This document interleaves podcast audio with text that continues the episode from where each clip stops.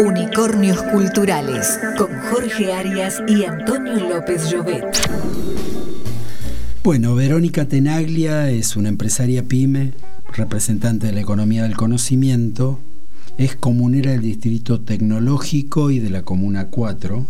recién me comentaba la zona en la que está esta, ahora nos va, nos va a precisar para la audiencia. Tienen un MBA con amplia experiencia en la gestión de las áreas de, de marketing B2B, supply chain y control de gestión con foco en el desarrollo del capital humano y en la optimización de recursos y resultados y el desarrollo de nuevos negocios. Bienvenida Verónica, muy buenas tardes, ¿cómo estás? Muy buenas tardes, gracias por la invitación. No, un placer, un placer tenerte aquí. Pero vos no sos porteña, ¿no? Yo soy bonaerense, porteña por adopción. Hace 30 años y actualmente vivo en la Comuna 4, en Parque Patricios concretamente, y la Comuna 4 está integrada por cuatro barrios, La Boca, Barracas, Parque Patricios, Pompeya. Y por las dudas digo que soy de River. Igual te decía, somos la mitad más uno acá, Antonio y yo somos de Boca, así, que cumplimos con la regla. no, no, no vamos a empezar con agresiones Está, Empezamos el programa diciendo que, que somos... Que eh, somos pioneros del, del, diálogo, Jorge, no empecemos. bueno, eh, ¿sos de, de, Saladillo? Soy de Saladillo, provincia de Buenos Aires. Nací en el kilómetro 175 de la ruta 205, eh, cuartel tercero, paraje San Blas. Eh, digo esto porque suena como bastante a... Bien de eh, tierra adentro. sí, de tierra adentro y esto cuando la gente se cuestiona de su domicilio, si vive en un barrio muy humilde que tiene pasillo o, casa número tanto, este, es como más o menos así. Claro, total. En el campo. En el medio del campo es como la nada. Tiene que buscar. no, no, hay eh, casi... tenés que ir a Exacto, hay que ir, al, hay que ir a buscar al correo.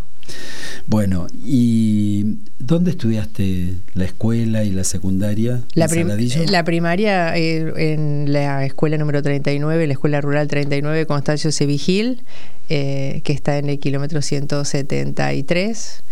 Eh, de la ruta 205 y después este a los 12 años, cuando comencé el secundario, me fui a vivir con mis abuelos al pueblo porque las opciones en el campo en ese momento, ahora hay varios colegios y propuestas educativas que una semana los chicos están en la escuela y dos semanas con la familia y hacen tarea que está bueno porque los padres están obligados a hacer la tarea con los hijos. Esa parte me encanta. Digo, es, muy, muy un clima. Integra, integra. la escuela y la familia. Exacto.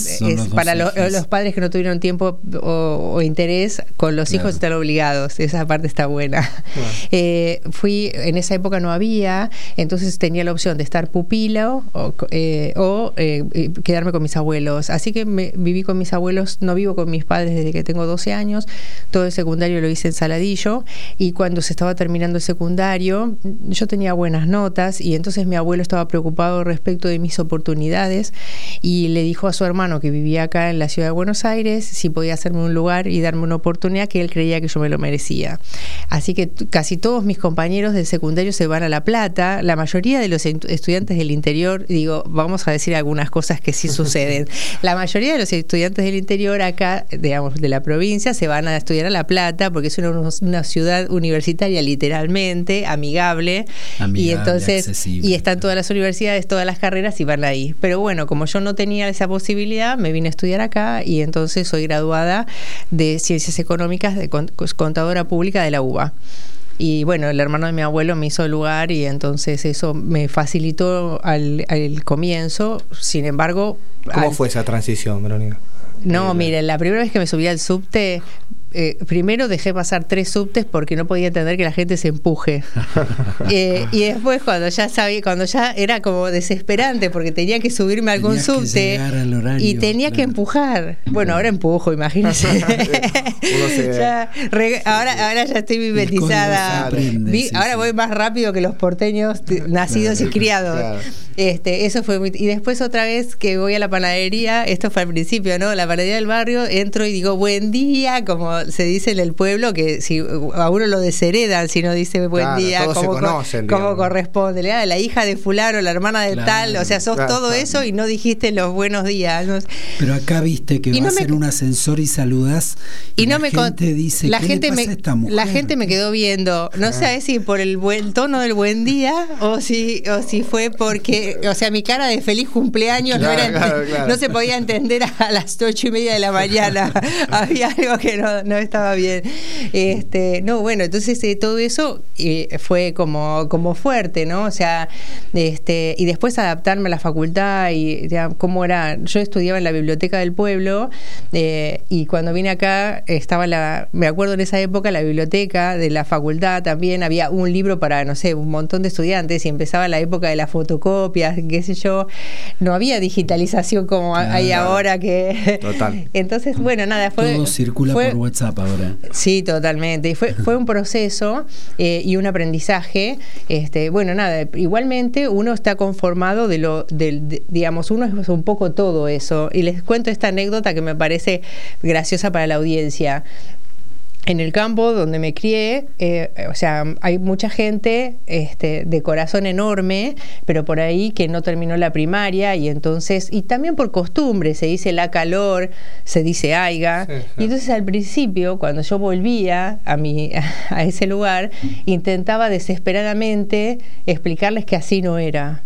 Hasta que hubo un día, hasta que hubo un día que yo también digo la calor, aiga, y en el, en, el, en el espacio en el que estoy, porque me parece que es como respetar, es como respetarlos y ya no me estreso porque antes yo tenía era la, era la, necesidad de ah yo me aprendí esto y quiero poder y, quiero poder transmitirlo y la verdad es que ahí eso fue como, viste, un aprendizaje si vale la pena contar. Sí, además importante en estos tiempos donde por un lado, por otro, izquierda, derecha, donde sea, a veces se trata de imponer ciertas cosas que no cuadran por ahí o, requieren tiempo de ir sedimentando para y, no se trata de una imposición desde el lenguaje hasta lo que sea digo.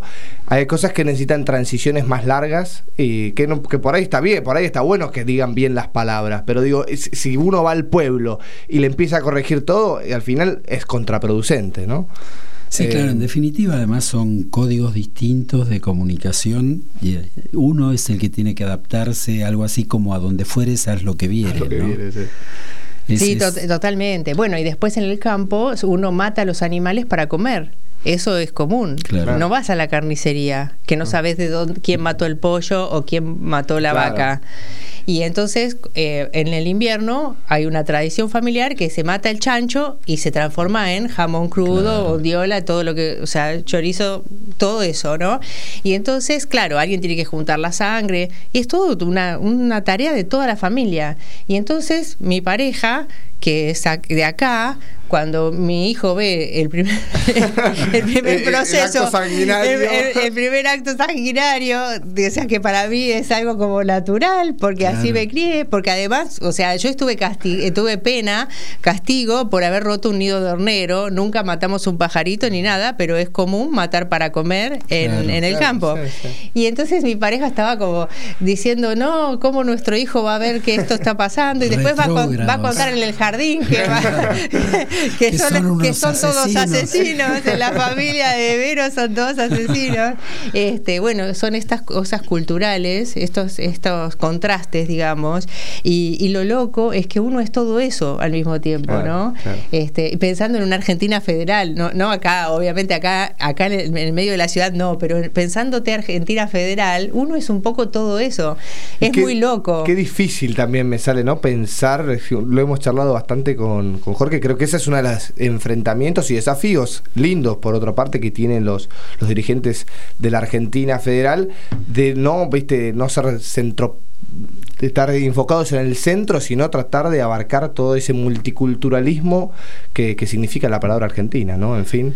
Sí, sobre todo salirse de ese lugar que creo que es lo que plantea Vero, donde se mira con suficiencia desde este centro político, cultural, digamos, al resto de las culturas que hay en la Argentina. Y obviamente todas tienen su riqueza, todas tienen sus valores y precisamente una, una buena cosa que podrían hacer los dirigentes políticos es tratar de construir sobre esa fortaleza, sobre esa diversidad y tratar de generar una Argentina que nos contenga a todos y tenga opciones de desarrollo para todos.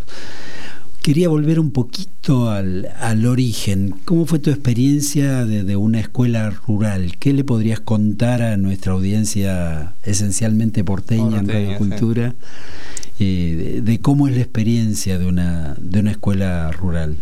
Eh, bueno, miren, mi experiencia fue realmente muy enriquecedora en muchos aspectos, porque para un niño que crece en el campo, que, que, digamos que habitualmente trabaja con su familia desde que tiene seis o siete años, te enseñan a juntar los huevos, darle el agua y la comida a las gallinas y eso, que parece ser una tarea sencilla y resulta que cuando uno después lo aprende, los tiene que seguir haciendo porque ya forma parte de las responsabilidades que tiene.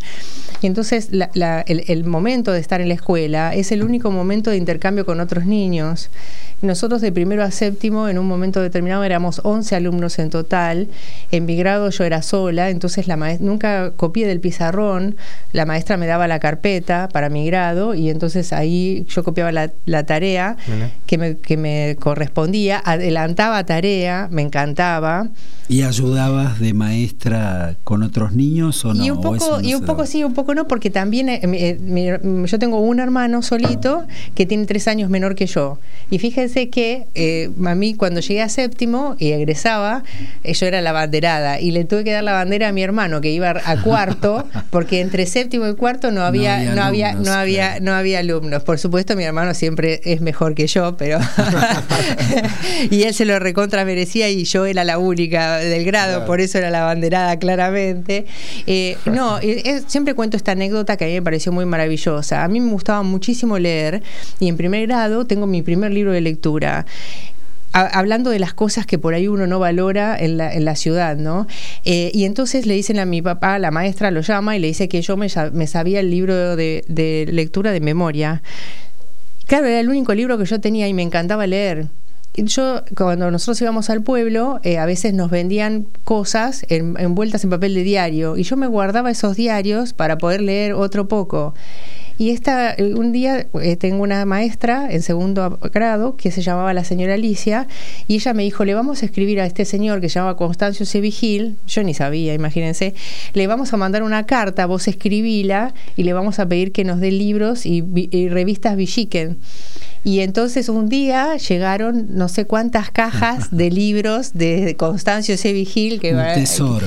Que, sí, y entonces hicimos la biblioteca en la escuela este fue fue eh, eh, maravilloso y entonces nos podíamos llevar el libro y entonces a partir y ya no me lo sabía de memoria y, tenía un repertorio un repertorio mayor pero a veces esto digamos a veces hay en, el medio del campo se da más esta cuestión de la pobreza cultural que es, eh, y, que además está claro decir a nosotros nunca nos falta para comer porque claro, uno tiene el, alimento lo produce, pero esa necesidad de, de informarte, bueno, ahora me, falta ahora, saber ahora me, ahora me imagino ahora me imagino que tendría este el celular y podría acceder a, a, eh, Google y, y, hacerme todas las preguntas que pudiera, ¿no? Digamos que el acceso a la información se, ha democratizado mucho con la tecnología. exactamente, digamos, ¿no? Pero fíjate que tampoco hace tanto, fue hace 30 años, hace 30 años la gente estaba en lista de espera hacía años para tener un teléfono de línea y ahora uno llama hace un video llamado por WhatsApp y ve lo que está pasando en el medio del campo. Sí, la velocidad es exponencial del cambio tecnológico, es terrible. Y de mi generación está, ha, visto todo eso. Aquí solemos hacer una pregunta de con qué soñabas cuando si soñabas con lo que haces y sos cuando tenías 14, 15 años, no te la voy a hacer porque creo que si, si hubieras soñado con con estar en la frontera del conocimiento, con la tecnología del conocimiento, este, realmente serías una visionaria. Pero ¿con qué soñaba Verónica Bueno, es que, mira, en ese punto, en ese tiempo, yo a los 15 años ya me había mandado a corte y confección, sabía coser, tejer, o sea, las mujeres en el campo están preparadas la para... Mujer ideal, están preparadas, están preparadas para todo eso, este, pero yo, ¿saben qué me pasó? Yo me, quería ir del campo y quería renunciar, o sea, no quería, no quería cumplir el mandato familiar de, de ser la... La, la, ama de casa perfecta. eso mismo. Y entonces traté de ver cuáles eran mis posibilidades y mis oportunidades, o sea, en qué, en qué yo podía. Eh, entonces no tenía tanto una meta concreta de, bueno, voy a hacer esto o aquello, sino más bien por lo que no quería hacer. No quería casarme, no quería tener hijos, no quería, no en ese, en ese momento. Y además porque también en mi historia familiar mi mamá siempre decía, ustedes estudien, estudien que eso es el futuro, sepan bien, vean bien, después elijan, después elijan. O sea, todo el tiempo como que mi mamá, y todas las mañanas, y vayan a la escuela y estudien. Y, entonces, mi hermano y yo, nos, eh, o sea, crecimos en ese marco. Y, entonces fue eso en principio. Y Aparte del desarraigo ya te dio alas para volar, digamos, desde que te fuiste de tu casa estabas desarraigada de alguna manera, si bien estabas con tus abuelos, Claro, sí, sí, porque la, porque la mama es la mama.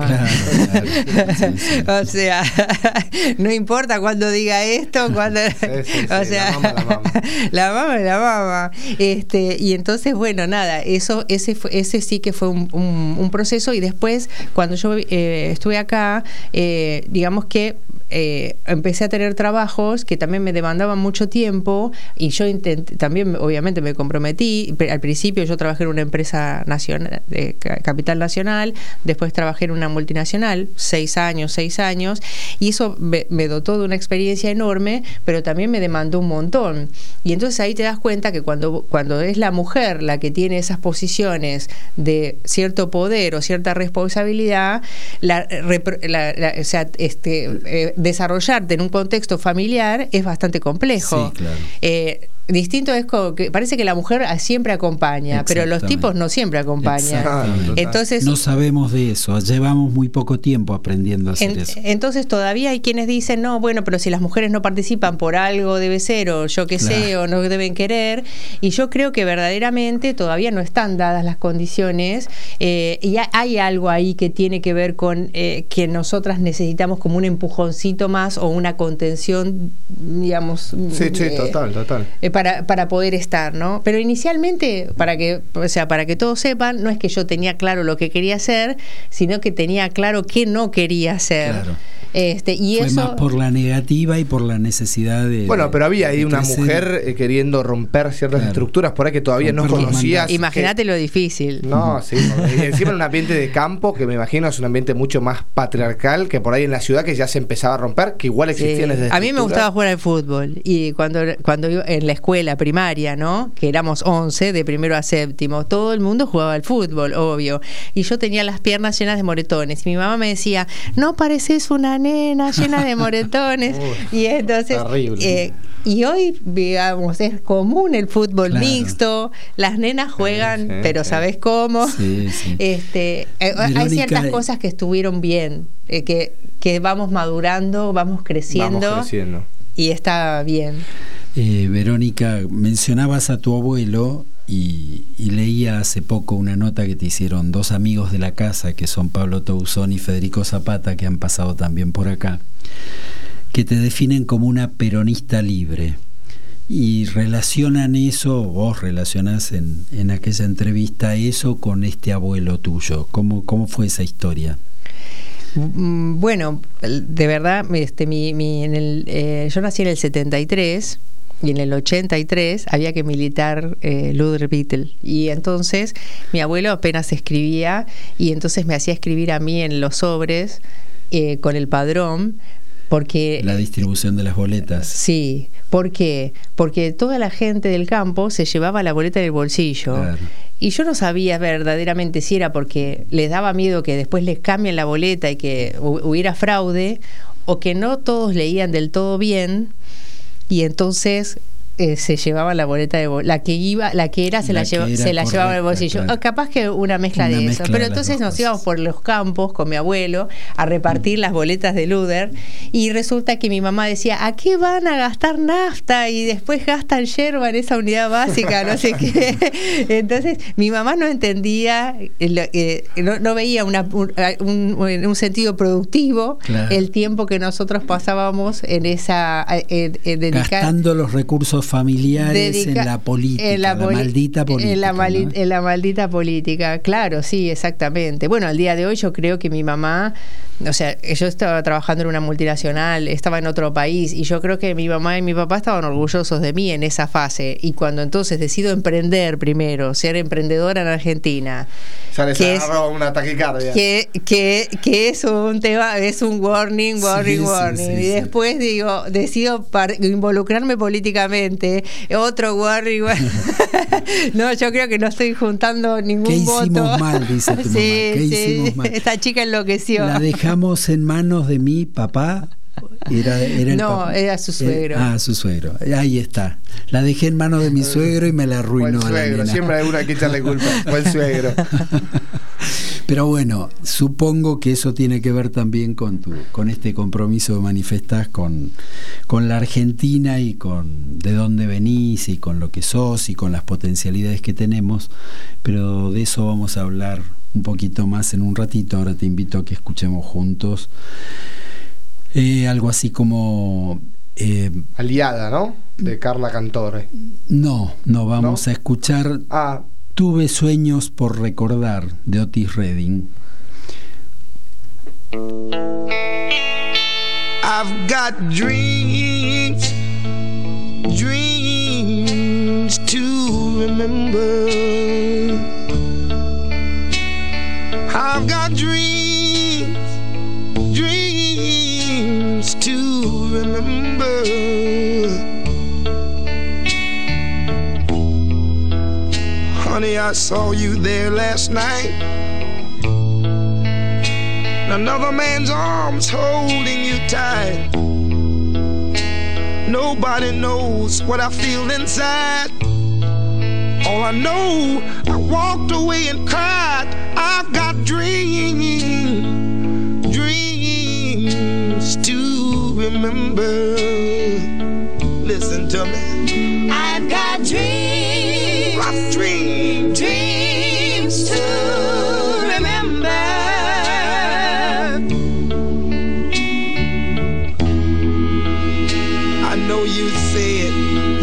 Just a friend But I saw him kiss you again and again. These eyes of mine, they don't fool me. Why did he hold you so tenderly? I've got dreams, dreams to remember. Listen, honey. I've got dreams, rough dreams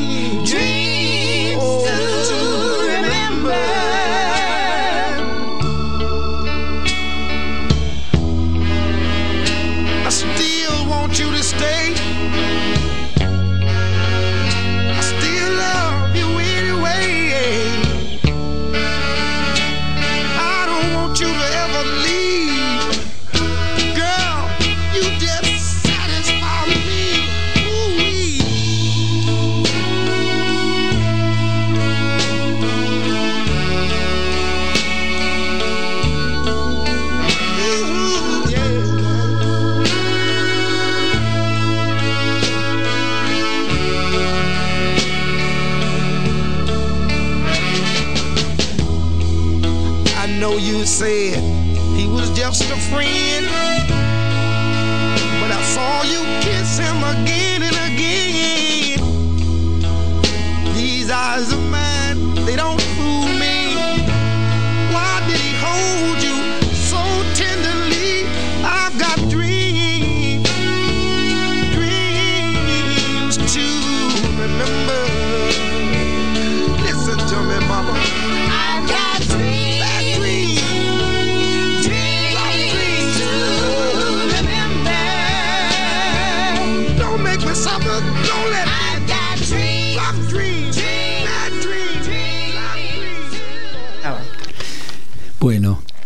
Volvimos de esta buena música, seguimos entrevistando a Verónica Tenaglia. Terminamos la primera parte con la confesión que había hecho en una entrevista que la definían como una peronista libre. ¿Qué es eso? ¿Qué es ser una peronista libre? Y bueno, en, este momento es como un acto de... este, un acto de rebeldía. No, yo pienso que eh, cuando, cuando se definió este, la propuesta del Frente de Todos, había una implícito un compromiso de volver mejores.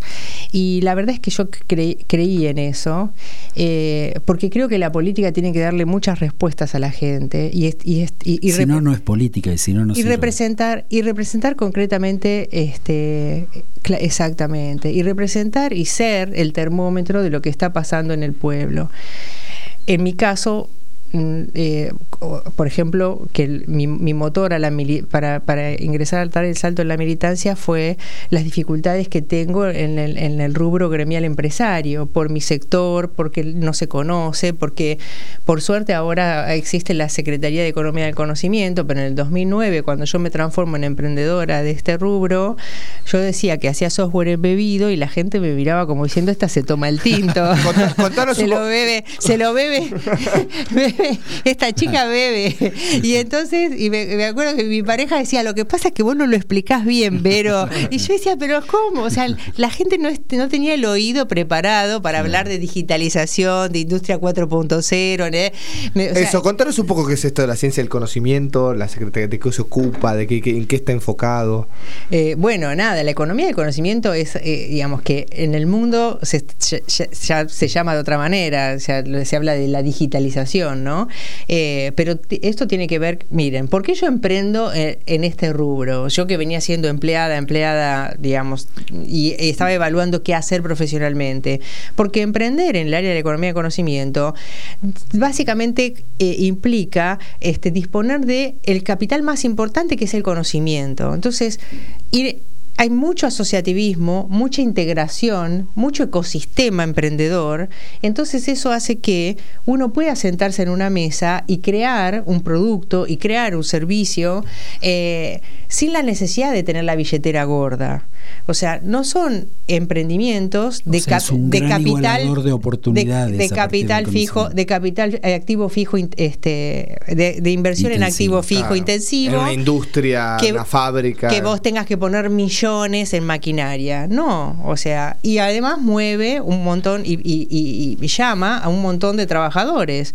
Eh, que por supuesto, bueno, hay que ver si que la industria no está creciendo todo lo que podría o cómo crece globalmente, porque no tiene a todos los recursos formados, porque hay ciertas demandas de recursos que no se han planificado. Hay gente que cree que el futuro viene y nos cae por sorpresa. Y la verdad es que lo que suceda dentro de 10 años es un poco que tiene que ver con las decisiones que nosotros estamos tomando. No es que nos tiene que tomar por sorpresa. El tema es que hay que partir de un buen diagnóstico para poder planificar a 10 años y en ese diagnóstico me parece que no se ven todas las oportunidades que eh, Argentina tiene en el área de economía y conocimiento. ¿Qué pasa? Muchos, en el 2004, Argentina tuvo una ley de promoción industrial del software. Entonces, tú, cuando vos hablas de economía y conocimiento, muchos se van para el lado de lo intangible y del software. Pero nosotros también somos uno de los ocho países que hace satélites en el mundo. ¡A la pucha! Eh, o sea, y nosotros hacemos este reactores eh, no sé si reactores nucleares, pero en lo nuclear también somos bastante pioneros. Sí, claro, tenemos sí, exactamente, ARSAT, INVAP, o sea, Argentina eh, tiene todo eso, pero ¿qué pasa? Eso sería como la industria moderna, ¿no? Y hay una industria tradicional, ortodoxa, que tiene todavía su lobby, su peso, y que el grave problema, me da la sensación, es que, como dice un amigo mío sociólogo, eh, eh, acá se, se, fomenta el O en lugar del I. Mm. Entonces, no se, no se toma, digamos, no se evalúa la potencialidad que tiene la economía del conocimiento como tal, en nanotecnología, biotecnología, eh, aeroespacial, videojuegos. Nosotros somos muy buenos con el, desarrollo de los videojuegos. Nuestros chicos desarrolladores de videojuegos y chicas exportan, o sea, eh, eh, todo ese talento y son elegidos. ¿Por qué? Porque tienen buen humor, tienen buena estética, o sea Eh, entonces, hay, hay todo eh, que ustedes le dicen, bueno, audiovisual, todo lo que eh, es, es enorme el campo, no solamente en términos de intangible, también en términos de desarrollo de productos. miren, se dio la, la pandemia, la agencia de I más D hace una convocatoria de emergencia para poder que las empresas ofrezcan soluciones a problemáticas vinculadas con, con, el, con el tema de la salud. con el tema de la salud. Y se presentaron 900 proyectos en 60 días, 900 proyectos en 60 días. Entonces, hay un sector en Argentina que hace desarrollos de tecnología, que además que es está, muy dinámico, que es dinámico, que en 60 días te hace propuestas que resuelven necesidades concretas. Entonces, yo digo, ¿por qué no estamos al frente, al frente del desarrollo de la tecnología y vemos cómo la utilizamos primero para resolver los problemas de la gente, en lugar de que venga algún vivo, que, que siempre hay, digamos, y que quiera llenarse los bolsillos sin ningún principio, etcétera, etcétera. Para eso tiene que estar el Estado, para que regule, para que... Y después, por ejemplo, siempre digo esto, mira, cuando quieren hablar del mal, o sea, de la economía del conocimiento y pegarle, te dicen, che, ¿qué tal las plataformas que eh, hacen que la, las condiciones laborales de esos trabajadores sea pésima y yo qué sé cuánto? Y es verdad, o sea, pero no es un problema, o sea, ahí, ahí tiene que estar el Estado presente defendiendo. Pero yo digo, che, ¿qué tal con la tecnología que usa la SUBE? Que eh, quien conduce el, colectivo ya no tiene que eh, recaudación, no tiene que cortar boleto, o sea, no está en riesgo su vida por la recaudación y entonces tienen posibilidades de trabajar en mejores condiciones, o sea, y eso también es tecnología aplicada a un servicio que mejora la vida y las, las, las condiciones de vida de los trabajadores. No, y me parece esto trascendental esto que decís respecto a la, la necesidad económica previa al comienzo de, de, de emprender en este tipo de cosas, porque si estamos hablando de una Argentina con muchas dificultades económicas en, en varios aspectos, y, te, y, si tenemos la capacidad, el conocimiento para, para, emprender en estas cosas, y bueno, por ahí no tenemos los recursos, pero los recursos no son tan necesarios, es una de las ramas trascendentales para empezar a empujar a la Argentina hacia una salida, ¿no? Es todo, todo este mundo del conocimiento, de la economía del conocimiento que por ahí eh, está tan desarrollada, pero no, no está tan, no le dan tanta bola. Me, me, me, pero ¿sabés qué es lo que pasa? Que las universidades nos forman para ser mejores empleados, mm. no nos forman para ser mejores empresarios. Y también es cierto que hay que romper con algunas barreras culturales, porque si yo tengo que decir qué hago en la ficha de colegio de mi hijo, digo que soy contadora, no digo que soy empresaria. ¿Por qué? Porque la, la sociedad no quiere al empresario. Y son todos esto, chupa sangre, no sé qué, negrero, no sé qué. Entonces, con esa, con esa, escúchame, con esa ¿quién va a querer ponerse ese traje? Entonces uno trata todo el tiempo de diferenciarse. O sea, yo no soy, no soy eso, no quiero ser eso, soy un trabaja, una trabajadora más que en tal caso tiene que ponerse al frente de generar hasta su propio trabajo. Porque también hay algo que sucede, mis socios son ingenieros, de 48 años como yo, que cuando tienen 40 y pico, 50, ahí, en, ese, en, ese, en esa brecha de años, en las multinacionales y en esas empresas para las que te formaste y entonces sos del mundo ejecutivo. Tenés una carrera ya, ya, sí, pero, pero, pero ya por la mitad de la plata viene un pibito de 25 ah, años. Claro, claro, claro, claro, Sí, sí, sí, sí, Entonces, hay algo que antes la gente se, estaba 30 años en una empresa, 40, y se jubilaba. El mercado de trabajo cambió. El empleo de por vida no existe más. Pero no es solamente porque los pibes no se aguantan y quieren ir tras otro trabajo no, que claro. gane mejor, etcétera, etcétera, sino porque... La velocidad las... de los cambios. No, las empresas mismas quieren sí. hacer la rotación. Sí, sí, sí. Mira, recordaba cuando vos mencionabas tu experiencia que también tuvimos como entrevistado aquí a Francisco Buchara, que Francisco es eh, creador y, y, director, no sé si lo conoces, del Santa Fe 500, que está financiando las próximas 500 startups de biotecnología, al menos lo que, se, lo que se han propuesto. Y él, él contaba que a un amigo suyo, este le dijo, che, qué bueno lo que están haciendo, extraordinario es lo que necesita el país, y le dice, y si estás tan entusiasmado, ¿por qué no te venís a trabajar con nosotros? No, no, dice, yo estoy acá como gerente de una multinacional, estoy muy bien, digamos.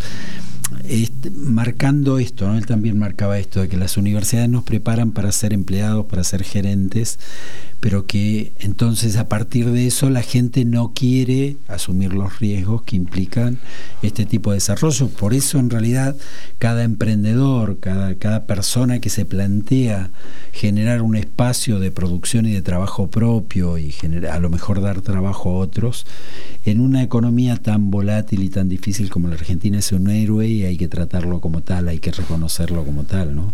Bueno, sí, claro. Y también es cierto que hay muchos que, eh, que, eh, que, que, cuentan sus casos de éxito. Y yo siempre digo que los moretones también enseñan eh, y que esos casos también tendrían que estudiarse en las universidades y hacerse públicos porque el, que, lo que no hay que hacer, digamos, los errores... Que, Eso son los incluso es más fácil de aprender. ¿Cuáles son los errores comunes? Totalmente, no pasan dos veces, pero ¿cuáles son los errores más comunes que se dan en el emprendedurismo, por ejemplo, o sea, casi que no hay charlas de eso. Ahora, ¿cómo escuchamos a alguien que hizo el gol? Todo el mundo quiere ir, a, ir a, hacer el gol. Pero bueno, hay, un proceso. Hay un proceso, exactamente. No es que eh, todos hacen goles todo el tiempo. Pero bueno, también sobrevivir es ya, ya es este jugar el partido no es poco. Es meritorio. No, yo creo también que el surgimiento de estos unicornios como es eh, Mercado Libre, Wallah eh, y todas estas empresas Globant eh, que tienen raíces argentinas también empiezan a despertar en, la juventud una, unas ganas de emprender en este sentido y por eso me parece muy importante esto que, que nombrabas antes de, tratar de sacar, porque muchas veces eh, se pone también esta lógica amigo-enemigo, ¿no? Entonces de repente estas, eh, estos emprendimientos que arrancaron como emprendimientos en Argentina y luego logran despegar en el mundo, de repente se vuelven multinacionales se vuelven enemigas, ¿no? En vez de verlos por ahí como como un, un, objetivo logrado de, de, la Argentina poniéndose de cara al mundo. Em, y de hecho se me viene una... Pero, perdóname, pero negar, eh, todo lo que para lo que no tenemos, negar las cosas para las que no tenemos respuesta es un error y es por uno de los motivos en los que me siento una peronista libre. Porque nosotros no podemos no, no estar contentos de que lo que haya pasado con Mercado Libre y todos los ejemplos que quieras dar. nosotros tenemos que sentarnos, tenemos que decir son nuestros. Y es nuestro trueno de la Comuna 4 que gana... O sea, El Tiny Desk ahora en la boca. total, total. y todo es nuestro, o sea, todo eso es nuestro la diversidad cultural, todo eso es nuestro, y nosotros tenemos que poder sentarnos en una mesa y ver, y si se van, y si se, son como hijos del proceso productivo, y si se van, tenemos que también ver por qué, y tener algún nivel de autocrítica. No puede ser que siempre los otros son los malos y, y entonces hay unos buenos. En esta lógica de esto o, o, aquello y no una, una, una y, no una sana convivencia. Entonces, eh, la economía del conocimiento es todo eso. Walla, por ejemplo, que ha tenido sus críticas, y, no tengo nada que ver con ese sector, ¿eh? les quiero decir, ¿qué, vino? A dar respuesta a una necesidad que el sistema financiero argentino no, no atiende para las personas que no llegan a tener una calificación crediticia. Entonces, ustedes se dan cuenta, o sea, y entonces alguno todavía se enoja con que, ay, ¿qué tipo de negocio hace? Bueno, ¿por qué no modificamos la ley de, entidades financieras cuando teníamos el quórum suficiente para hacerlo? Porque ahora, ¿viste? Sí, sí, sí, sí. Sí, sí, sí ahora sería una... Total, es más fácil a veces apuntar que hacerse cargo de la responsabilidad. un poco de responsabilidad uno tiene en las cosas que van sucediendo y en estas cosas de... Y después, bueno, eh, dar lugar a, los, a los emprendimientos también, ¿no? Cómo se generan los ecosistemas, crear cosas nuevas como digo yo, eh, desarrollar cosas nuevas, necesita y es indispensable que se junten personas que son de distintas disciplinas. Eso tiene que pasar. No, no, ninguna persona tiene todo en su en sí eh, para poder hacerlo. Y nadie puede pagar en este mundo los conocimientos de todas, los, de todas las disciplinas. Entonces, eso es por eso que el ecosistema, el asociativismo y todo esto, que yo digo que entre comillas se va a poner, se impone y se va poniendo de moda porque nadie tiene una billetera tan gorda como para... Pero los proyectos son convocantes y esas personas que tienen esos saberes se, se, predisponen bien a participar. No, además en un mundo tan interconectado, pensar en, en, islas aisladas ya no tiene mucho sentido, ¿no? Hoy, hoy está todo tan conectado, necesitamos tantos unos del otro, eh, que a veces las, las propuestas que, que, parecen de que surgen de un sector a salvaguardar, ¿viste? Hoy si no es eh, esto, con todos, eh, tratando entrelazar, obviamente que va a haber diferencias, obviamente que va a haber eh, opiniones que se va a terminar de, de, eligiendo de un lado para el otro, pero me parece que, que, si no está esa mesa de conversación, que creo que por ahí es a veces lo que uno siente que le falta a esta Argentina de hoy, que nos sentemos a conversar, decir, bueno, delineemos algunos puntos a tener de acuerdo y arranquemos por ahí. Después, bueno, si es un poquito más a la derecha, un poquito más a la izquierda, al frente o abajo, lo vemos. Pero no puede ser que todavía no nos podamos sentar a definir esas líneas, ¿no? ponernos de acuerdo en algo. Bueno, ahora recientemente se ha votado por unanimidad el presupuesto para el desarrollo de la ciencia. Mm, Yo sí. dije, por fin, por fin, por fin nos ponemos de acuerdo en algo como sociedad eh, para ir para un sentido, que igual quiero decirles algo, eh, que se disponga el tanto por ciento del presupuesto en ese rubro de gasto, no, no resuelve todo. No, Ahora nos tenemos que poner de acuerdo a, a, a, dónde va a ir a parar eso, qué se va a impulsar con eso, porque también, miren, en este sentido, el desarrollo tecnológico tiene como dos fases. Una fase que es la de desarrollar nuevos productos, nuevos servicios, o sea, crear nuevas empresas, que es la forma más directa de generar nuevos, nuevos empleos, y también la, la, la otra fase de la de eh, mejorar la productividad del parque industrial existente. Y en eso, cuando uno habla de mejorar la productividad, de aumentar el valor agregado o generar pro, eh, este, productos exportables, de calidad exportable, no se habla de más mano de obra. Entonces, si vos sos el Estado, y acá yo, yo soy empresa, pero si, si yo soy el Estado, ¿dónde voy a poner primero los primeros este, porotitos? ¿En la, en, en la fase que genera empleo? O en la fase que genera mejor eh, oferta exportable? ¿Dónde te estoy teniendo la, la, dificultad? Más allá de que hay una dificultad que es la que la gente trabaja, este fenómeno que la gente trabaja y es pobre sí. porque no llega a fin de mes y entonces vuelve a entrar al mercado de laburo porque necesita un segundo ingreso para poder vivir del 20 al 30, no sé, estas cosas que son difíciles de explicar, ¿no?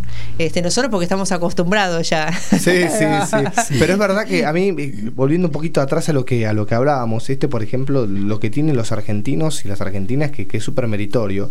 Para mí un tema que no salió tanto, por ahí salió más en, en, las redes, pero no tanto en, en, los grandes medios, el tema de, por ejemplo, Bizarrap, que es algo totalmente heterodoxo, porque es... Eh, quedó número uno escuchado en el mundo durante varias semanas y él no es cantante, sino que es productor. Y es un argentino que exportó la música y, el título argentino al mundo, primero número uno durante mucho tiempo, de los más escuchados en el mundo.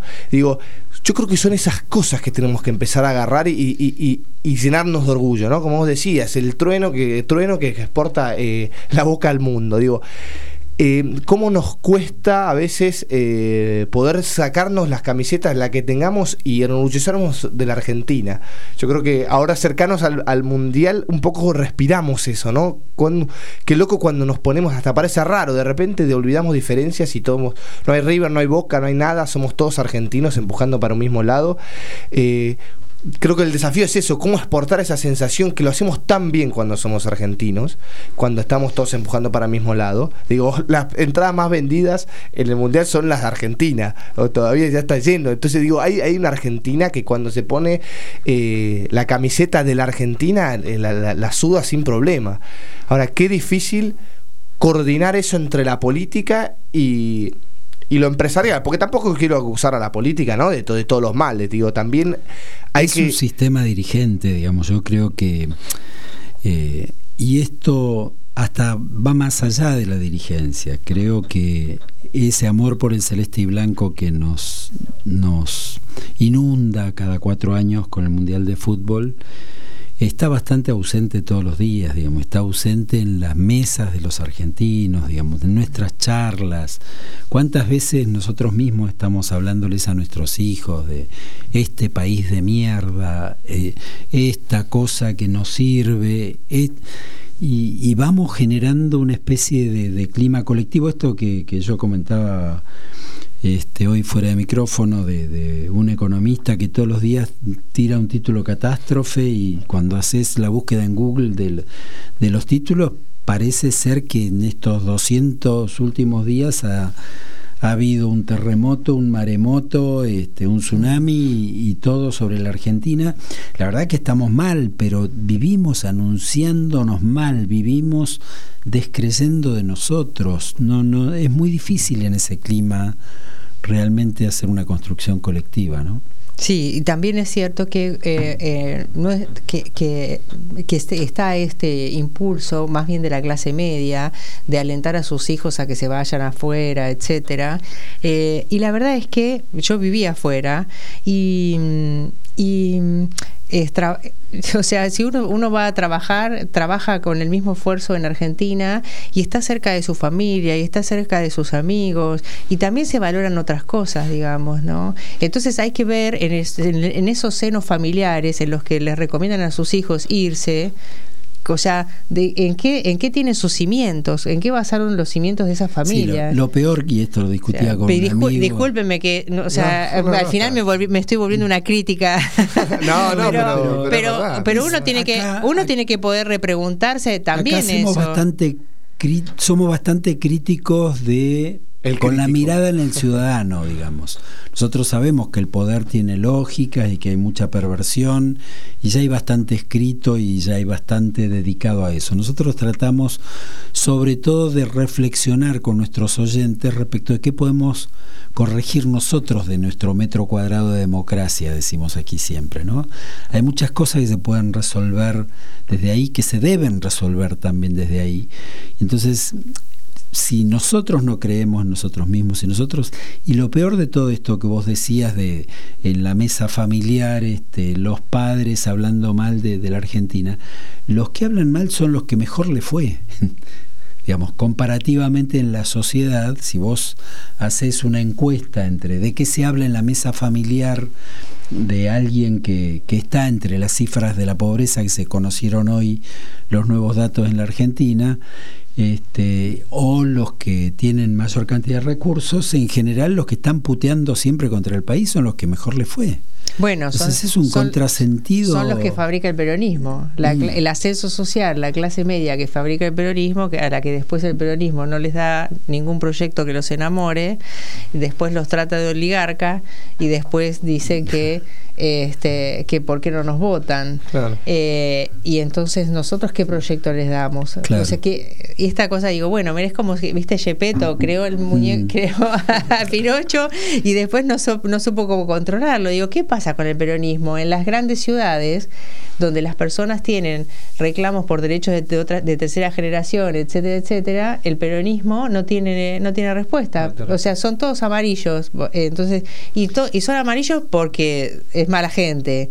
Y yo digo, pero yo vivo en la ciudad de Buenos Aires, no soy oligarca, me considero clase media, logré, mi, mi ascenso social tiene que ver con la educación pública y la universidad pública y un trabajo digno. Y entonces yo digo, no soy, no quiero ser parte de una élite por tener esas herramientas ahí al alcance de la mano. O, Que o ot- ser parte de una ¿qué élite otra- que no, signifi- ¿Qué no otro- signifique. pero digamos- no excluyente Claro, que, cualquiera o, sea eh, de verdad otros pueden hacerlo y, y, y entonces tener esta posibilidad entonces no es solamente yéndote a otro país dejando a tu familia o sea porque hay que ver cuánto pesa en cada persona no todo el mundo se puede ir este y la salida es ese, puede hacer Ese. Ezeiza Verónica, ¿Y contanos. qué vas a hacer con el peronismo para cambiarlo?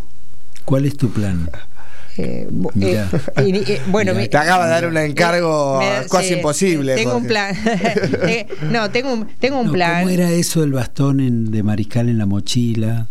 Sí, exactamente. Sí, sí. Bueno, pero también esto es que uno, eh, o sea, eh, básicamente para estar involucrado en política, uno tiene que- te- asume primero un compromiso con las personas que representa, que ese compromiso es inque- eh, debe ser inquebrantable, este, porque también existe eso, ¿no? Que la- algunas personas participan en política y a partir de ahí son todos son, son solo sus intereses personales, cual si fueran un empleado y no tuvieran otro otro compromiso. Entonces, el primer lo primero es que uno no puede olvidarse de cuáles son los intereses que representa, este y, y, eso por un lado. Segundo es que la política es servicio y, o sea, y yo asumo con la, con la misma responsabilidad ser comunera que ser de la cooperadora de la escuela pública a la que va mi hijo.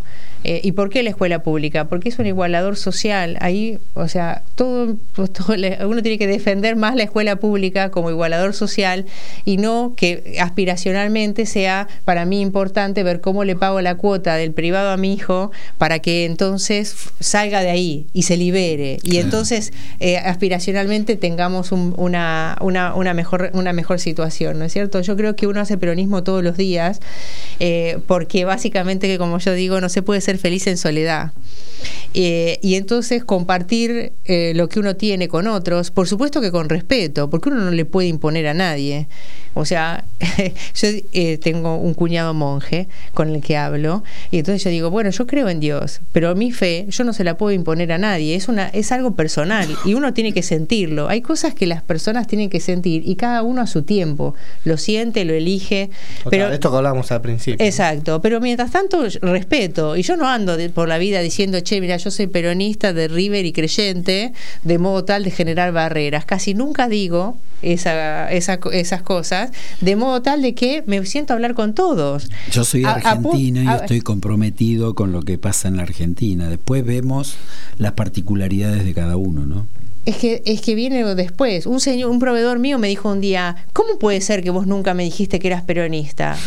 Diez, años de proveedor mío. Y yo le dije, no me pareció necesario cuando vengo acá a pelearte con cuánto, a cuánto te voy a hacer los cheques que no te puedo pagar al día. Se llama Dante, proveedor. Le dije, Dante, no me, me pareció irrelevante que te diga que soy peronista cuando vengo a pelearme, que me entregues rápido, que me hagas precio y, que, y que me des plazo. Contanos, Vero, eh, rápida, rápidamente, ¿qué, qué, ¿qué estás haciendo ahora? Eh, estoy generando nuevos emprendimientos productivos eh, en una incubadora que se llama Unidigital. Eh, ahí trato de, despuntar el vicio porque esto de generar nuevos emprendimientos productivos que implican nuevos, este, nuevos empleos es una forma de mostrar que sí se puede, digamos. ¿no? Este, entonces trato de aportar mi, granito de arena sobre, sobre eso este, y sigo impulsando mi proyecto de la ex cárcel de caseros para que se transforme en un hub tecnológico, este, porque forma parte de un ecosistema que tenemos en el sur. El sur tiene los peores indicadores, mi comuna, de violencia de género, de desempleo, de, embarazo joven. Bueno, no quiero, vieron cuando uno va al médico y le da mal el colesterol, le da mal todo. pero está, pero este resulta que también tenemos el ANMAT, el Malbrán el Garraham, los, laboratorios, los, hospitales escuela más importantes los tenemos nosotros en la comuna. Y, ahora buena parte de las empresas tecnológicas. Y las empresas más importantes del distrito tecnológico. O sea, nosotros tenemos una empresa como Accenture, que es la Ford del siglo XXI ¿no? Ya no, o sea, porque hablar de Fordismo es del tiempo pasado, eh, o sea, eh, tiene, no sé, 6.000 empleados eh, y entonces se da cuenta, todo eso sucede ahí en la Comuna 4, entonces hay que buscar el lugar, la forma de generar los ecosistemas. ¿Cuántas pymes se crearon alrededor de IPF? ¿Cuántas pymes se crean alrededor de las, auto, de las automotrices? gracias a que les mata empuja y todos empujamos para que se desarrollen partes localmente y eso es trabajo argentino. Bueno, lo mismo tiene que pasar en la ciudad de Buenos Aires. Lo que pasa es que tibiamente se va a cambiar, se va a ir cambiando más por presión de la realidad que por decisión política en la ciudad de Buenos Aires de un, capital este, rentístico, financiero, de desarrolladores inmobiliarios a un capital que tenga que ver más con el desarrollo de la tecnología y estas empresas, que además valen fortuna las empresas estas. Así es. Bueno, este huracán que acaba de pasar por Unicornios Culturales es Verónica Tenaglia, se nos voló el tiempo y en la radio el tiempo es tirano, pero ustedes no se vayan, incluso le invitamos a, a veros si quiere quedarse un poco en la segunda hora, seguimos charlando un poco, pero tenemos que ir al corte.